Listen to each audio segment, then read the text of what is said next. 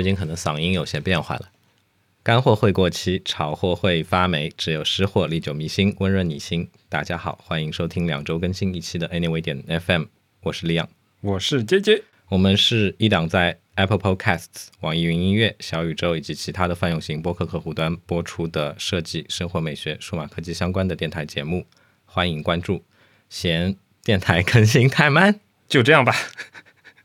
访问 Anyway 点 News，随时掌握新鲜科技资讯和当下的有趣设计。然后向你介绍本台的会员计划，还没决定好是否要付费，没关系，十四天试用期，X 轴播放器、催更、额外试听内容等官网会员的专享功能全部开放体验。支付九十九，全年湿货不离手；支付一百九十九，会员名牌和纪念品不能没有。然后拉进会员群，交个朋友。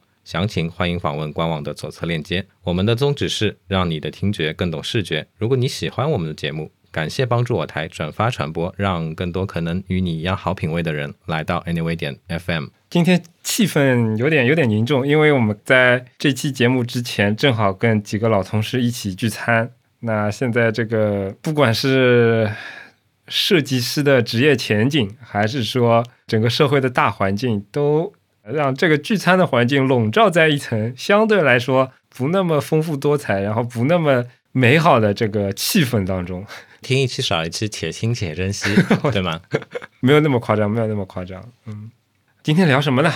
今天，哎，今天这个题目也是我发起的，对吧？哎，对，想跟大家聊一下，就是或许收听我们节目的人大部分是设计师，但是我相信也有其他的一些可能跟互联网的产品设计有关系的其他职能的一些。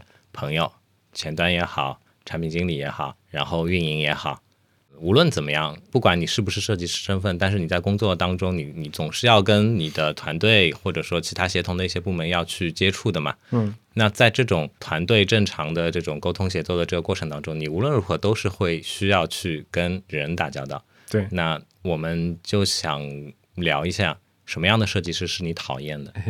好的。但是呢，在开启这个讨论之前，不可免俗，对吧？要聊一下那个、那个、那个叫什么？前天晚上是吗？啊，不止前天晚上吧，我已经不记得了。哎，反正这个聊一下灵动之岛是吧？你准备做岛主了吗？我没有买啊，因为我是 mini 的用户，但这次没有 mini，所以我这个不打算买。啊，我船票已经买了，这个已经叫船票了吗？你上岛总要上船吧？其实老实说，我对于就说这新一代的这个硬件，并不是特别特别的感兴趣。对于这个 Dynamic Island 的话，其实我也不是特别特别的感兴趣。但是工作的这种责任感驱使着我要买一台看一看。我们以前节目也说的嘛，碰到这种新的形式，多多少少应该去抱着开放的态度去尝试接受一下嘛。是的，我说说看我这次的心态啊。嗯，首先我特别的对于这个发布会的整体的节奏。和放出来的内容，老实说我是挺失望的。你还看啊？啊，我还真看了呀！而且这次我们不是群内搞了一次那个直播，大家一起看嘛？是吗？我完全不知道。你现在已经游离在我们这个组织之外，我了解，可以理解。特约嘉宾嘛？嗯，然后特别搞笑的是，就是当他放到 iPhone 那个已经是第三阶段最后了嘛？嗯。然后我睡着了。嗯。我当时就特别担心会不会这个直播的时候，因为我没有开静音，然后会不会现场有一些什么？打呼噜的声音，因为我真的是睡着了。嗯，然后尤其联想到他的那个海报，嗯，当时你记得吗？那个海报叫什么来着？什么前瞻啊？特别前瞻还是不记得？它的英文我记得就是 Far Out，很多人都在猜测啊，这次会不会发一些前瞻性的东西，什么 AR 眼镜啊什么的。嗯，当然，我觉得从过去几年的经验已经告诉我们，你现在再按照苹果的海报去推测，包括海报的视觉啊，包括海报的内容去推测内容，已经没有什么实质性的意义了。呃，跟前两年不一样，前两年很喜欢在里面埋一些彩蛋，但是这两年基本上没有什么东西。每次大家说的东西，其实结果都没有成真嘛，对吧？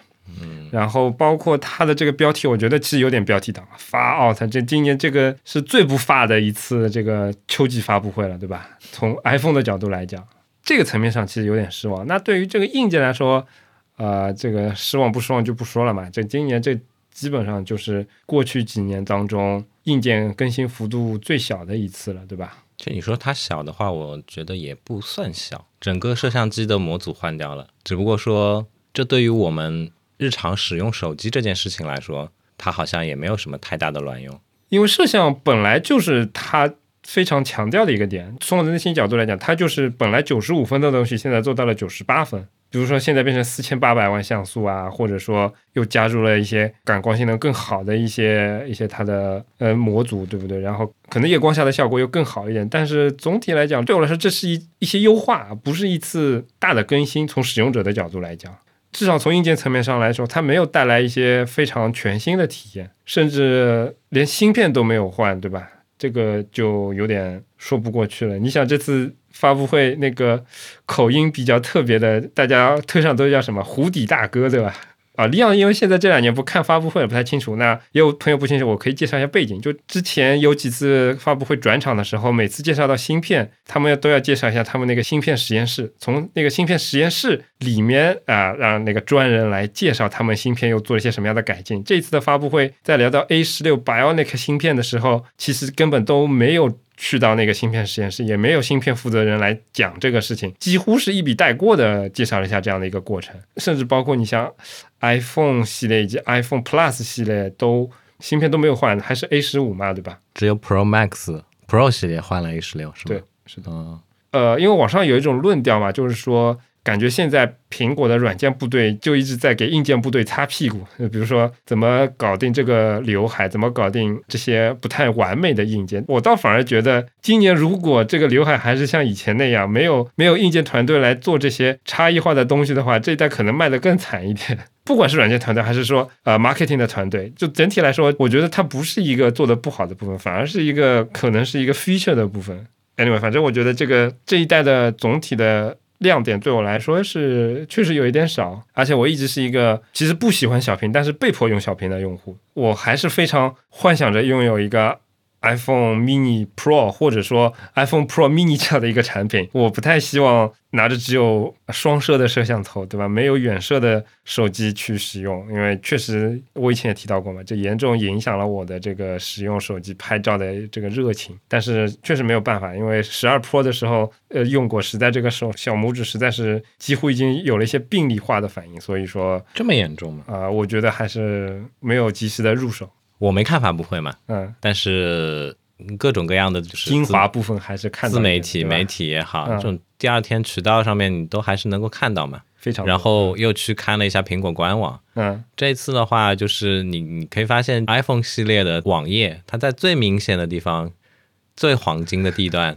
其实就是给了这个 Dynamic Island 嘛，不是给了伊丽莎白二世女王嘛？我看的时候，伊丽莎白二世女王她还没有去世。哦，然后呢？哎，女王的事情我们就放到一边去，对吧？对对对对对。这个私人已矣，我们也不用去过多的去评价这种事情，这跟我们本台的这个节目也没有什么太大的关系。确实，嗯，这个其实就对我来说的话，是一件小小超出认知之外的这样的一件事情。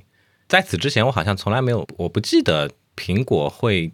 对于这么一个，我也不能这么说。其实 Dynamic Island 这一整套的产品交互的这个逻辑，其实是对于 iOS 的通知，甚至是说其他的一些相关的弹窗类提醒的，它的一个交互框架是产生了巨大的变化的。你执行这套东西的话，它以前的一些逻辑上的东西，我认为是会有挺大的变化的。我我持一些保留意见，但是你先说下去吧。嗯。但是呢，在这个面对用户的表现层上面来看的话，那对于用户来说，它无非就是一种新型的结合了这个硬件外观的一部分特性的这样的一套通知系统而已。从这个层面上面来说，它又是一个小东西。那这么一个小东西，它现在需要去把它放在官网上面的黄金地段去作为一个 iPhone 十四的跟 iPhone 十四搭配的这样的一个核心的 feature 再介绍了，这对我来说还是很意外的。确实，后面这个我。观点我同意，但是前面这个观点，老实说，呃，因为现在这个时间点，我们再介绍一下，我们也没有拿到过手机，对吧？嗯。然后，其实现在官网上对这一块的。规范也是比较少的，嗯，我们也只能通过网上的一些视频、发布会的一些介绍，嗯，但给我的感官是我自己的理解是，它没有取代，或者说它没有跟那个通知系统产生特别多的，它并不是取代，我的意思是说，它整合了一部分原先通知的逻辑，确实，然后把有些部分强化了一下，那这些跟原先的通知、跟原先的可能更高层级的弹窗，它们产生冲突的地方的话，那你原先的逻辑肯定是需要去做调整的嘛。再说回来，对吧？那那天的话。我其实还发了一条推特，嗯，说以前那个刘海就是不动半岛是吧？灵动半岛，灵动半岛。嗯给他们一点面子。面子面子。我其实是抱着一定的这样的调侃的心态在发条这条推的，因为很多人都会觉得说，哎，这个 Dynamic Island 至少是宣传视频上面展现出来的这样的一些状态，看起来好像还是挺美好的。而且与此同时，作为这个设计行业的这个从业者们来说，你们心里面也大部分会产生一些潜意识，会觉得说，哎，这次终于是老子软件这边去帮你解决了硬件的问题，对吧？嗯老实说，我没有。同样那天我发了一条朋友圈，当然我我朋友圈里没有多少人，可能看到的人也不多。我的内心是挺复杂的，我会觉得有点点开心，但是呢，更多的是无奈，嗯嗯，更多的是无奈。我会发现，连苹果的这样的设计团队都会产生这种无奈的解决方案出来。啊，我特别同意你这这这个感觉。我也不能说第一反应吧，至少是第二天起来的反应，就跟你说的是一样的，是一种特别复杂的心情。嗯一方面是觉得说，哎，这确实是一个解决方案，虽然这个事情其实啊、很无奈，但至少是个解决方案。不管这个事情做得好不好，但是哎，从这个当中你能感觉得到，你能用你的同作为设计师的同理心，能感受到做这个东西的设计师很有成就感的。不管是想到这个点子的人，还是最后在执行这些方案的那些人，我觉得他们是非常的开心的，在做这个事情的时候。那作为一个设计师来说，我觉得啊，这是一个哎能够感受到他的一些美好的这样一个方面。但是复杂的一面是说，跟你一样嘛，我也在推上发了一条阴阳怪气的推特嘛，我是说，好像曾几何时，在苹果有一个叫 HIG 的文档里面写过说，刘海这个东西，当然官方不叫刘海，对吧？嗯官方不叫 notch，不叫 top notch，人家是叫那个 sensor housing，对吧？嗯就是放传感器的那块区域，因为那个时候刘海刚刚出来的时候，很大量的人其实是在说要，比如说做个壁纸隐藏掉这些黑颜色的东西啊，然后比如说你在做 app 的时候，左上角、右上角能不能放一些东西，把这个空间利用起来啊，等等的。嗯其实 HIG 当时在它的规范里面是明确的提到过说，这个东西你不要尝试去 mask 它，你不要尝试去隐藏它。你正视它，而且呢，你不要在这一块区域去做特别的东西去吸引用户的注意。也就是说，其实他希望说，我这个东西就是很诚实的放在这里，我这块东西有遮挡吗？有，有影响吗？有。但是其实它对你的影响大吗？不大。你不要去传递给用户一个信息说啊，一定要看左上角，看右上角，然后你你浏览的时候，你就正正式式、大大方方的，你就啊、视频被遮挡了那就遮挡了，图片被遮挡了就遮挡了。嗯我觉得这是一种对我来讲背后传递出的价值观，我是喜欢的。我觉得这是一个很诚实的一个价值观。是的，就说很久很久以前啊，嗯。我们一个共同的同事，他有跟我讲过一件事情，嗯。是他当年在学工业设计的时候，嗯。他的老师给到他的一个观点，嗯。就说对于工业设计师来说，嗯，对我们来说，我们最重要需要去体现的一个价值是什么呢？是 be honest。就比如我们之前恰饭播客的标题，对吧？对。迪特拉姆斯老先生的十大设计原则里面就有一条，Gutes Design ist ehrlich. 这条东西，我觉得我看到那条 HIGD 这部分的东西的时候，我觉得是一种至少对我自己的信任的想法，我觉得是一种加强。我觉得这是一个正确的态度。嗯但是慢慢的这两年，你看苹果自己的默认壁纸也他妈的开始在上面，哎，用黑颜色了，对吧？然后包括这一次最显著的这个东西，这个叫 Dynamic Island，对吧？这明显就是违反了那一条，就是不要 call attention 这条东西吧。当然，我觉得时代是变化了，对吧？你现在硬件条件是改变了。那跟以前情况是不一样了。嗯你在这里做一些发挥，把原来那条理念给删除掉，我觉得可能也也没有那么严重。这个事情不严重，无可厚非。啊啊无可厚非。甚至你这个解决方案虽然硬件上非常的无奈，对吧？安卓系统在硬件层面上有好多个比你屌多了的方案，你现在还在用的非常传统的方案，然后用软件去弥补它。这个软件方案呢，我觉得哎，其实还是挺可取的。但是这个事情对我的对苹果的这个好感，其实是有一些多多少少是有一些挫败的。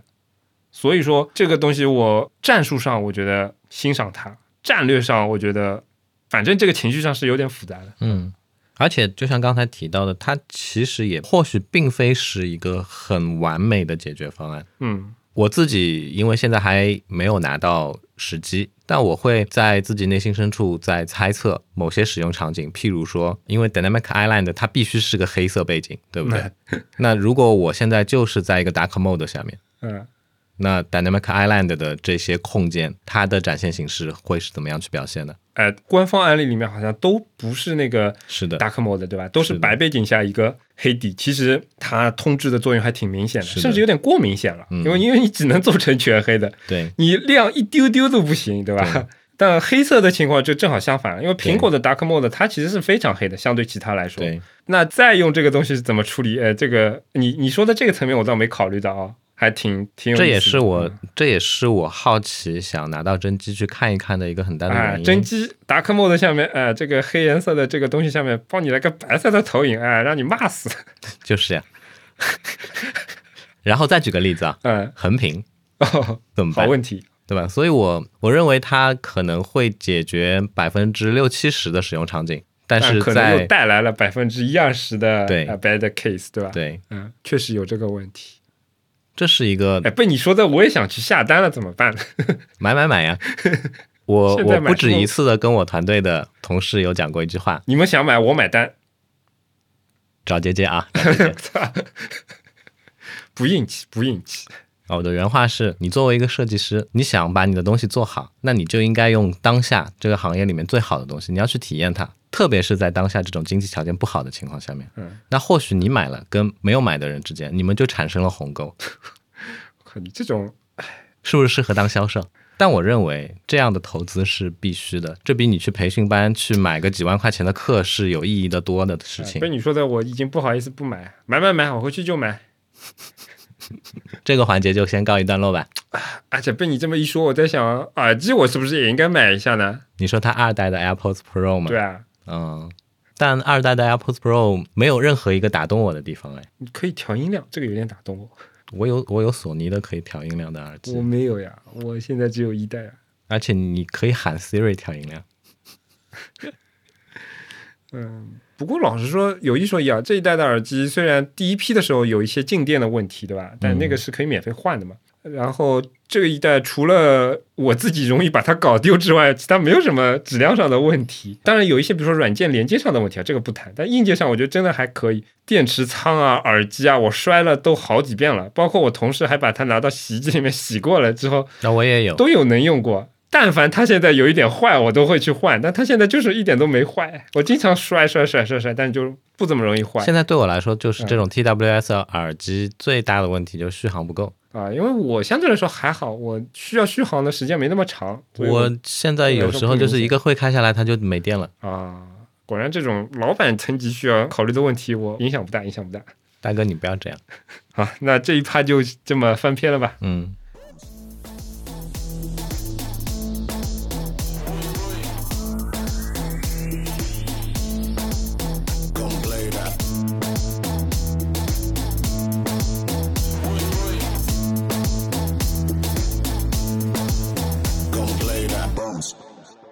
关于你说的讨厌的设计师啊，老实说，我一开始想到的就是 很肤浅的一层，怎么说？就是那个给我的原文件不整理的同事啊。哦，嗯，那还不至于到讨厌的程度。我呃，我觉得我还是有点讨厌的。呃我不在乎你这个里面的文件名是 frame 一零六六七八，对吧？嗯我讨厌的是你这里面没有任何结构性可言。嗯就是说你不命名，我觉得没关系，但是你每个东西按模块分，有人按模块分，对吧？有人可能按他自己的逻辑分，嗯甚至有人按照那完全不分，那也是一种逻辑，对吧？嗯因为现在软件也高级了，不管 Figma 还是其他什么软件，你除了通过这个文件夹来组织这些内容之外，其实有很多不同的方式可以去组织的，或者去选择的。那你完全不分，也给我很大的操作余地，对吧？那所以我，我觉得这部分是我不太喜欢的，就可能其实我本人是很 enjoy 在那个 hand over 别人的。文件的时候重新整理他的东西，因为我觉得这个整理的过程能够看清楚他的一些逻辑，然后研究一下，看看他平常是什么样的一种逻辑，他是怎么样的方法去组织文件。然后呢，在这个整理的过程当中，我可能自己也会蛮有这个成就感。其实这个过程我我不讨厌，但是我讨厌就无头无脑的把这个原文件丢过来的这样的一种一种人。嗯嗯，应该说。反正我前面说了，我觉得这是很肤浅的一个层面，它不是一个宏观的层面，是非常微观的一个层面，可能确实谈不上讨厌了。anyway，我反正我想到的第一条就是类似于这样的嗯嗯。好，那我从另外一个角度来讲，啊，我就知道你题目说出来之后，我就想到，哎，你要讨厌的人肯定不是这种类型的，你说说看吧。我讨厌做事情不动脑子的设计师。啊，怎么说呢？这种不动脑子对我来说最大的可能是会体现在两个方面，嗯一个方面就是你好像就是一个需求的执行方，你不会去辨别这个需求到底本身它有没有问题，这样的对我来说明显就是不动脑子的人。嗯然后第二种是，其实也是类似，但是可能说，哎，他自认自己在某一些层面上面，比如说他的执行能力很强，可能这个是我刚才提到的第一种我讨厌的延续。嗯他其实也就是在做一个需求的执行方，但是他在执行的过程当中呢，他自认说他的执行能力很强，嗯，他体现出来的结果他自认为是好的，但是这种我是更讨厌的，因为或许他的执行能力是还不错。然后体现出来的这个结果，你表面一看可能还行，但是你结合着这个具体的需求、具体的场景、具体的环境去看他做的东西的时候，你会生气，你这不是在更浪费时间吗？这么说就是呃，努力很重要，但是得努力对方向，对吧？是这么理解吧？对啊，他原先如果能够更好的去深入去了解他在做的这件事情究竟目的是什么，嗯那或许他的执行能力可以被得到相对来说更加有效的体现。嗯但现在全他妈浪费了，了解。这是我比较讨厌的嗯设计师。另外一种可能，我觉得，嗯，应该大家都是讨厌的，就是没有产出。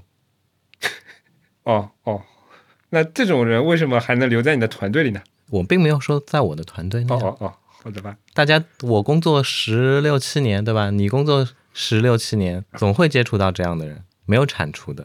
我好像还没到十六七年。啊，差不多，差不多。嗯，好吧，确实。但我觉得这个层面可能就不应该是讨厌的设计师的层面，那就是讨厌的人了，对吧？对，但是今天的标题是你讨厌什么样的设计师嘛？行吧，那设计师里也是有这样的大把大把的人存在的。确实啊、那我也说我我讨厌的一一个另外一个人群啊，就是说、我讨厌那种思维不够 open 的这种人。嗯这可能也是一个比较宏观的词啊，嗯就比如说文字居中这个事情，对吧？嗯我们经常遇到一个问题是说啊，你这个按钮我要的这个文字是垂直居中的呀，那这个按钮里面这个才够美观嘛。我的设计稿也是这样的，那你这个开发为什么不帮我做成这样？这就是一个问题，对吧？嗯那其实这里面经常遇到的一个问题是在中文的这个环境下，其实你会发现大部分的字体它没有办法做到在行高一个单倍行高里面中文字体是垂直居中的，因为文字排版引擎本来就不是为中文设计的，它没有办法做到垂直居中这个事情，甚至你找不到一个顶边和一个底边这种概念在里面。那开发有时候他也是想要为你去做这个事情，他也觉得嗯，这个东西垂直居中肯定是好看的呀。但是在不同的环境下，在 Mac 下面，在 Windows 下面，在手机上面，每个东西它都需要去细调。那这个细调的这个过程当中，你要做到百分之一百完美吗？不可能。你要覆盖百分之九十五的范围嘛，也做不到。那是不是有其他的方法可以去解决？那设计，如果你只是一门心思就盯着说啊，我管我只要垂直居中，那我觉得这个事情这工作就没有办法开展了嘛，对吧？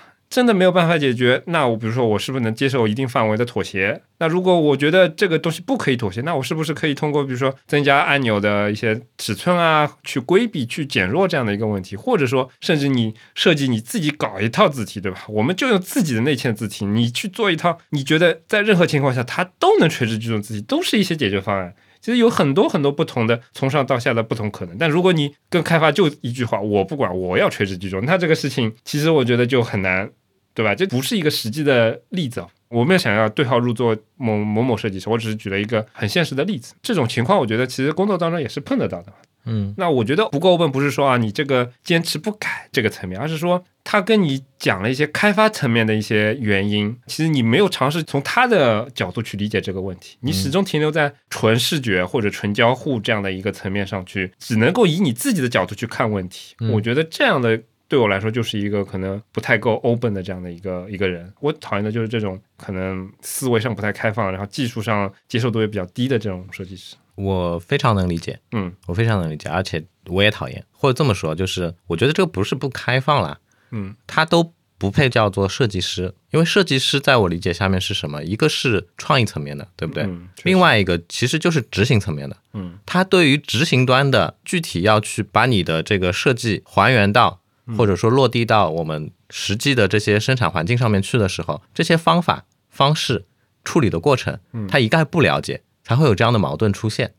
确实，那这种人配当什么设计师，嗯对吧？说的好听一点，那你可能是一个视觉动物嗯啊、说的难听一点，就是飞机稿生产者，对吧？你你刚才提到那个那个字体去适配这个垂直居中的这样的一个例子，我也看到很多。嗯怎么说呢？这种场景下面的话，我是会对跟他合作的这个前端开发抱以非常非常大的同情的。嗯刚才你有举过例子嘛，对吧？哎我们自己去弄一套符合现在这个垂直居中的这样一套自建的字体，嗯它能解决所有的问题吗？它不能解决所有的问题的。，其实很多现实的环境就让你没有办法去找到一个什么事情都能适配的设计，这过程就是一种慢慢妥协，然后可能慢慢优化、慢慢迭代这种过程。设计本身它是完完全全需要用非常大的心力去考虑到执行端的这样一个层面的工作，就是一件需要去做动态平衡的事情。你没有动态平衡，我觉得这个词讲的蛮好，讲的蛮好。你你没有这样的这种就说概念的话，就把它当做说，哎，你在画布上瞎鸡巴乱画一套东西，就能够帮你还原的时候全帮你百分之百的无损的去全都做到的话，那不是自大就是蠢。嗯，说的好，嗯。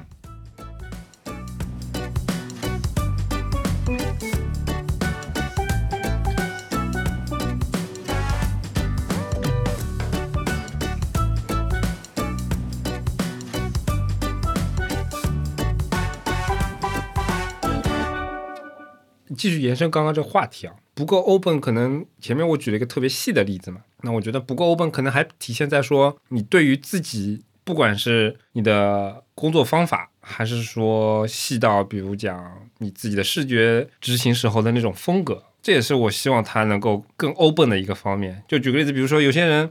他就像以前，不管是做界面还是画图标，哎，让他按照 A 需求做出来，哎，是这样的；按照 B 需求做出来，可能换了个主色，但是风格还是一毛一样的。当然，从另一种角度来讲，这叫一招鲜吃遍天，对吧？那我觉得，如果你真的在这个方面已经做到极致了啊，那我们公司就是招你进来，就是为了做这个风格的，那无可厚非，对吧？但是大部分的情况下，设计师还是需要按照不同的场景、不同的时代，然后不同的平台，可能去进化，或者说至少异化你自己的一些，不管是技能卡也好，还是说你的视觉风格或者品味，或者说一些偏好的方向也好，如果一直按照你自己喜欢的风格去做东西，只按照你自己喜欢的这种工作思路去做东西，有时候我会觉得会比较死板，而且相对来讲，它在团队当中的价值可能就会少一点。当然，我觉得这还是可能跟不同的产品。它的阶段，然后不同的产品类型也有关系。那可能在其他地方是不太需要这种特质，但至少在我经历过的一些地方，我感觉说，嗯，我还是希望大家能够有比较多样化的一种东西。然后在比如说项目切换的时候，或者说整个产品品牌特质切换的时候，哎，你什么时候都能上手，哎，哪怕这个东西可能一开始你不擅长，然后或者换了一种新的。开发模式，然后你要对接新的平台，然后诶，他们这个用的工具完全不一样，但你也能快速上手。我觉得说到底就是能够接受新事物的这种态度，其实是我觉得是比较好的一件事情。有时候我也检讨一下自己，就有时候还还是会一些我自己也会有这样的一些问题，就比如说我还在用 PHP 来写我们的官网，对吧？这就是一个非常保守、非常老土，然后可能不太习惯接受新事物的一个一个方面。虽然这可能不是设计上面的，但我我其实事情是一样的。我也非常认同，嗯而且我想再打一个比方，有一种人叫商业化师，他产出的东西就是满足客户需求的东西。嗯有一种人，好听点叫艺术家，对于他来说，客户是什么？他满足的都是自己内心的需要。当然，发自他内心需要去产出的这样的一些内容，或许，对吧？电波对上了，他能卖得掉。那这种人，我们说的好听点叫艺术家。但是如果既能在满足这个商业客户需要的同时，又能够尽可能的夹带私货的那种人呢，嗯叫大师。嗯，好的，大师。你看达芬奇这种人，他也是计件收费的呀，嗯，对吧？米开朗基罗这些人，他如果不能够满足他的客户，对吧？美第奇家族他们的需要的话，那我为什么每年要给你这么多钱呢？但是他也能够在这样的商业的环境当中保持他的风格，同时满足用户的需要。再回到设计师的我们的产出上面来说，根本不可能做一成不变的事情，因为我们现在面对的这个时代，虽然好像有很多时候大家开玩笑说我们真的像《三体》里预言的一样，这个叫什么来着？实用的这个科技方面还是在按照这个摩尔定律在往下在发展，但是核心的科技层面上面，可能好久都没有一些突破性的东西啊，我了觉。得这个这个比喻挺有意思的啊，确实被质子给锁死了，对对？，但是我们就说这个使用层面的这个领域的东西嘛，我们大部分的从业者来说，我们科技行业从业者来说，做的就是这些事情。嗯，它还是在日新月异的在变化的，载体变了，对吧？环境变了，你怎么可能去做一成不变的事情？到现在为止，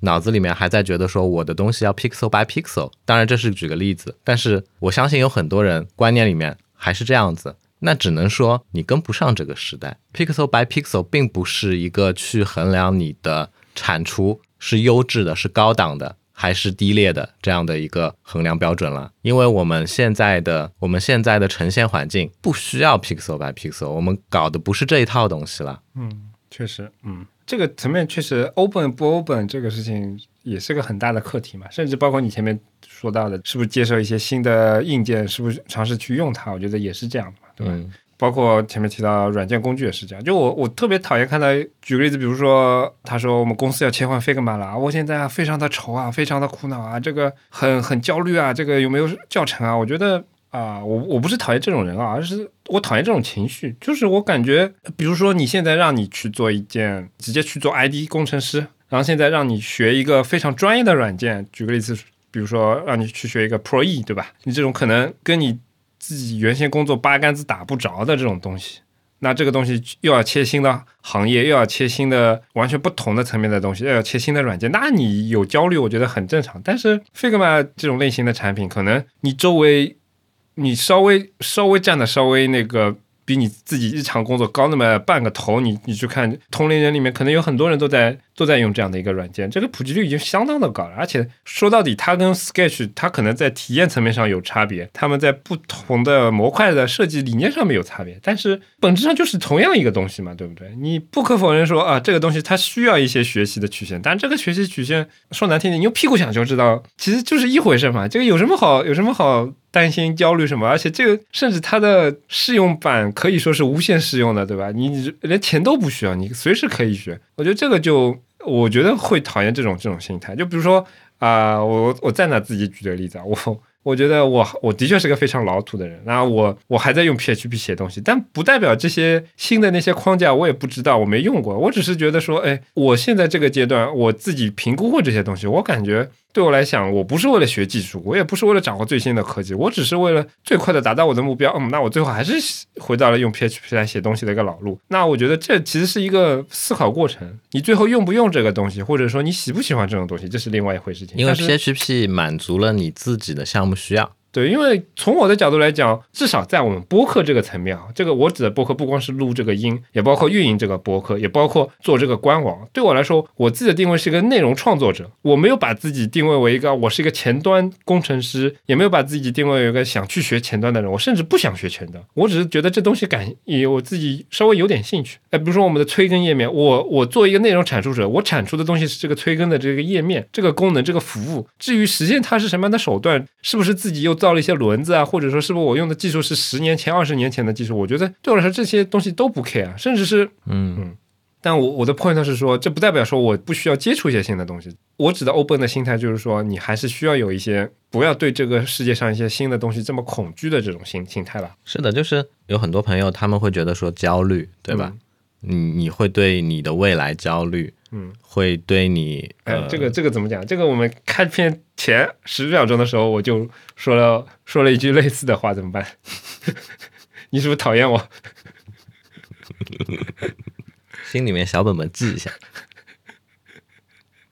但我觉得很多人焦虑的点没在重心上面，嗯，你还挺会圆圆回来的啊，嗯，说话的艺术。嗯，说话的艺术。为什么觉得没在点上面呢？对，为什么呢？那前两年大家焦虑，也有很多地方在谴责那些卖焦虑的，嗯然后趁着卖焦虑的同时卖课给你。那我就在想，还不是因为你们焦虑的点不对吗？嗯你才给他有可乘之机去买他的课吗？确实，我也会焦虑，但我不会因为我的焦虑而去上他这种当。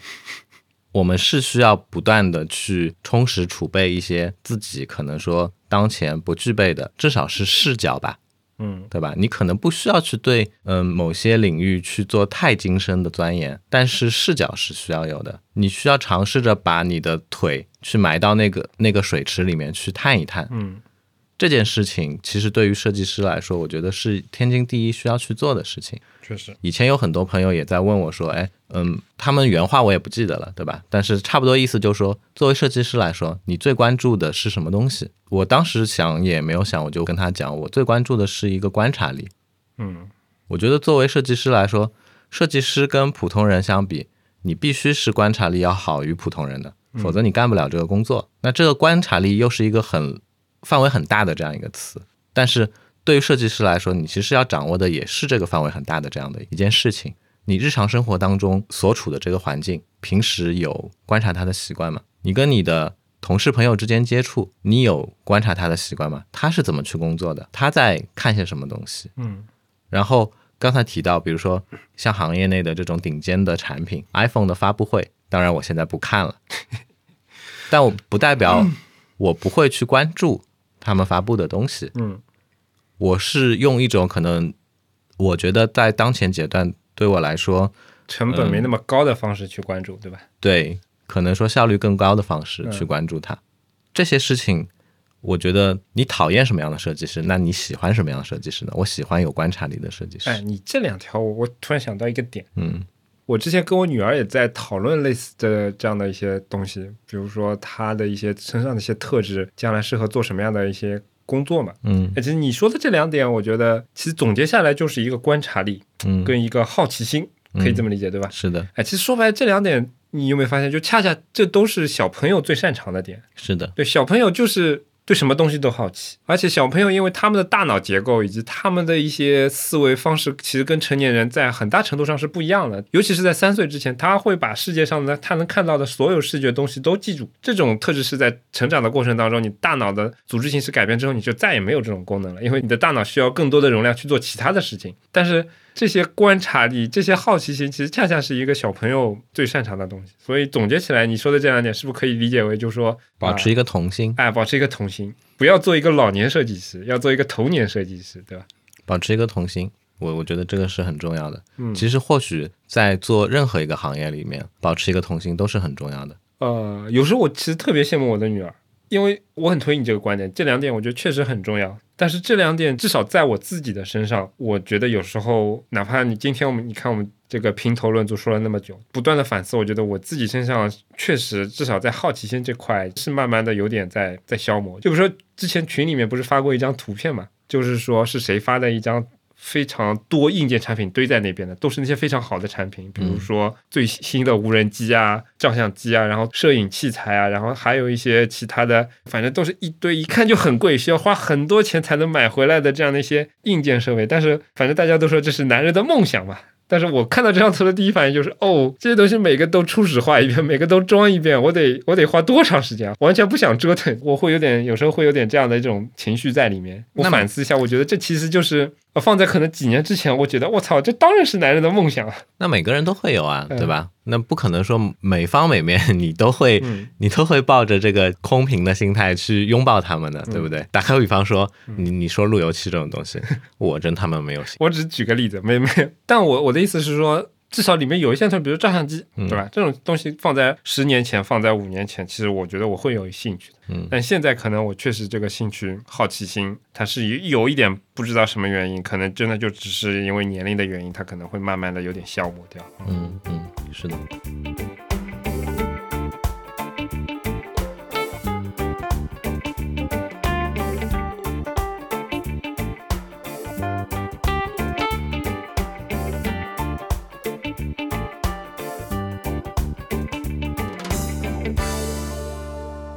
回到讨厌的人吧，哎，我觉得其实还有一类人，肯定是你跟我都很讨厌的嘛。但是哦感觉这个好像也不用特别拎出来说啊。展开讲讲。就是那种活嘛不怎么样，但是大道理一大堆的那种设计师。这就是我刚才说的没产出的人嘛。哦，你指的没产出是这种人啊？啊哦，好，好好好好，我懂了，懂了，懂了，懂了，那就不需要展开讲讲了那那我再举个例子啊，啊。还有一种我也不喜欢。嗯，我在我刚才在组织语言，我想怎么去形容这样的人，规规矩矩的人，但是我又觉得不对。打击范围有点广是吧？不，他的体现可能有一部分是好像感觉他是个规规矩矩的人，但是其实核心我我想要讲的呢并不是这一点。规规矩矩可能就体现在哎，他做事一板一眼、按部就班。但是这种一板一眼、按部就班的做事的方法方式，在我们这个行业里面，在作为设计师这样一个角色上面，就像刚才讲到的，你是需要去抱有一种开放的心态，你需需要富有观察力，有观察力的同时要有好奇心，要有怀疑的态度，才能去做的这样的一份职业。在这样的一个过程当中，如果什么事情都是按部就班的，每件事情都是这么干的话，嗯，我觉得肯定不对。具体可能出现在说，哎，前一个项目它是按这样的方式去做的，后一个项目其实在做的过程当中，这个有意外发生了，但是他无视了这种意外，他还是以同样的这种工作流程去做这件事情的话，嗯，那怎么行呢？就着这个展开再想讲的，就说，哎，这种规规矩矩，它其实或许是一种偷懒。锁地好。哎，感觉我们翻来覆去说的其实都差不多嘛，还是这一些，对吧？那你你没有办法针对某一个人去讲嘛，对吧？总而言之，就是我觉得杰杰刚才是举了很多自身的一个例子嘛，我是没有办法用自身的例子来给大家举例的，因为我觉得我的例子不够不够具有普适性。今天我前老板也在问我嘛，你换了那么那么多份工作，高能预警，我感觉接下来他要烦了。你继续吧。他说你换了那么多份工作，你怎么样？哎，原话我不记得了。好，我来模仿一下钱老板说的话啊，他应该类似是说，李昂啊，这个呃，在我见过这么多那个工作简历上面要写那么多份简历的人里面，你真的颠覆了我的我对这些人的理理解。你为什么还是能找到工作？原话也不是这样的，类似于这样，类似于这样。但你语气模仿的挺像的。嗯嗯嗯，我就跟他说我厉害啊，我记得他的原话，他的原话是说：“我屌呀所以我觉得我的不具有普适性。！”果然反，果然反。但是我又想拿我自己举一个小小的例子，好，我觉得我能这么干，就是因为我始终保持着一份观察力、好奇心、怀疑。我换了很多行业了，对不对？对，那我为什么在每一次跨有一些可能航道的转换会相对来说幅度小一些，但是也有不少次这个航道的转换是很大的，真正的是跨行业。嗯，但我为什么跨了一个行业之后，我能够相对来说比较快速的就融入到这个行业当中去，然后能上手呢？为什么呢？那还不是因为我屌呀，我屌嘛，观察力啦，差不多吧，差不多，不录了，不录了，不录了。还真的是观察力是非常非常重要的。你需要去开打开自己开放心态。我们举一些例子对吧？我现在在汽车行业，我进来之后，我台现在这个从两周更新一次，呃，变成了官方通知，三周更新一次啊。不过最近这次责任在我，责任在我。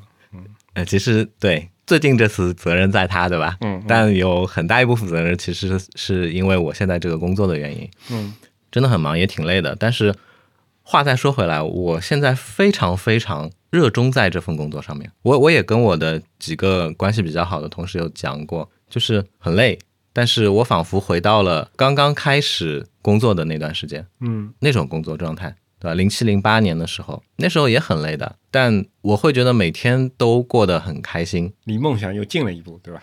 老实说，我不知道我的梦想是什么，哦，我梦想没有特别特别具象的东西，因为赚钱不是我的梦想，对吧？赚钱只是我为了满足我在这个物质的社会上面能够过得更舒服的这样的一种目标而已。这件事情肯定是每个人都会这么去想、这么去做的。你有机会的话，你当然想赚更多的钱，但是这可能不是我们终极的梦想。再说回来，对吧？在汽车行业里面，嗯我为什么会现在产生这样的感触呢？最大一个原因就在于说，我发现我现在又能跟像刚大学毕业时那会儿那样，从学校毕业，其实你你就是个屁。我或许我毕业的时候，哎，我 Photoshop 就用的很好，我能够做一个按键计费的，根据别人的这个非常非常详细的需求，去把他的需求产出出来的这样一个螺丝钉。但是这不快乐的，快乐的这个源泉其实是在于说，你从一张白纸，你从一个屁去了一个新环境之后，这个新环境带给你的东西，你能在这个环境里面发现说，哇，这些东西我以前都不知道，但我很感兴趣，我想学。我现在在这个行业给我的感受就是这样子的，有好多好多我可能之前呃没有进入这个行业之前我并不了解的东西，而且我也发现，在这些环节当中，我是能够请教到非常非常资深的同事的，而且只要你愿意的话，大家其实都是非常 open 的。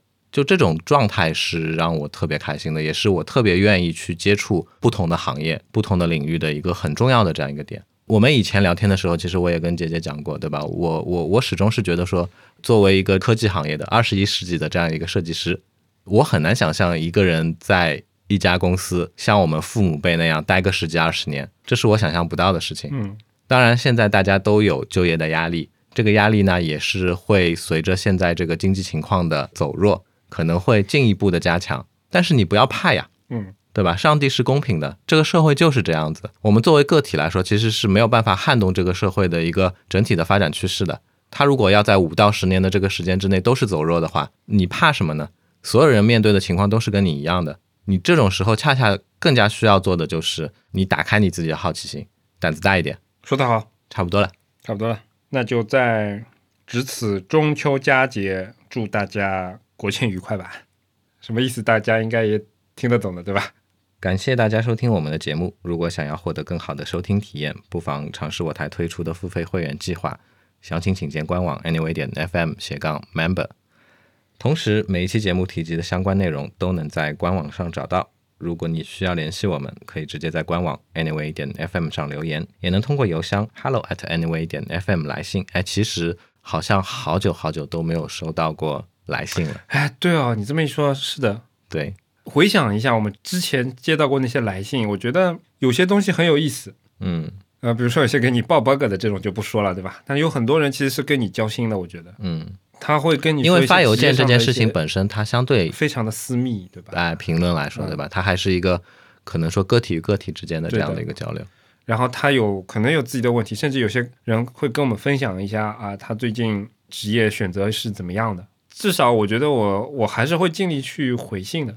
但是毕竟，毕竟愿意写信给我们的人，他至少说他是愿意把这部分的隐私开放给我们的。不过你这么一说，我也回想了一下，有可能跟我们会员群有关系，是不是？愿意写信的那些人现在也有我们微信了，然后可能就他的沟通渠道又会不太一样哦，那我跟姐姐不一样，对吧？你因为会员群里大部分人都有你微信，啊。对，对吧？嗯，我是很少会收到别人给我的这个私信的微信的。好，就像刚才讲到的嘛，那如果我们的听众朋友们，如果你们还是有一些可能说在公共的这样的一些社交平台上不太方便，或者说写两三句话讲不清楚的这样的一些呃，希望跟我们一起去讨论的问题，那非常非常欢迎你写信给我们。确实。同样也欢迎你继续访问安妮微时报，浏览和订阅地址请直接访问官网 anyway 点 fm。我们努力的目标是让你的听觉更懂视觉，欢迎大家通过各大的泛用型播客客户端、网易云音乐、小宇宙上搜索 anyway 点 fm，找到并订阅我们。之后再见。好，好，好，拜拜。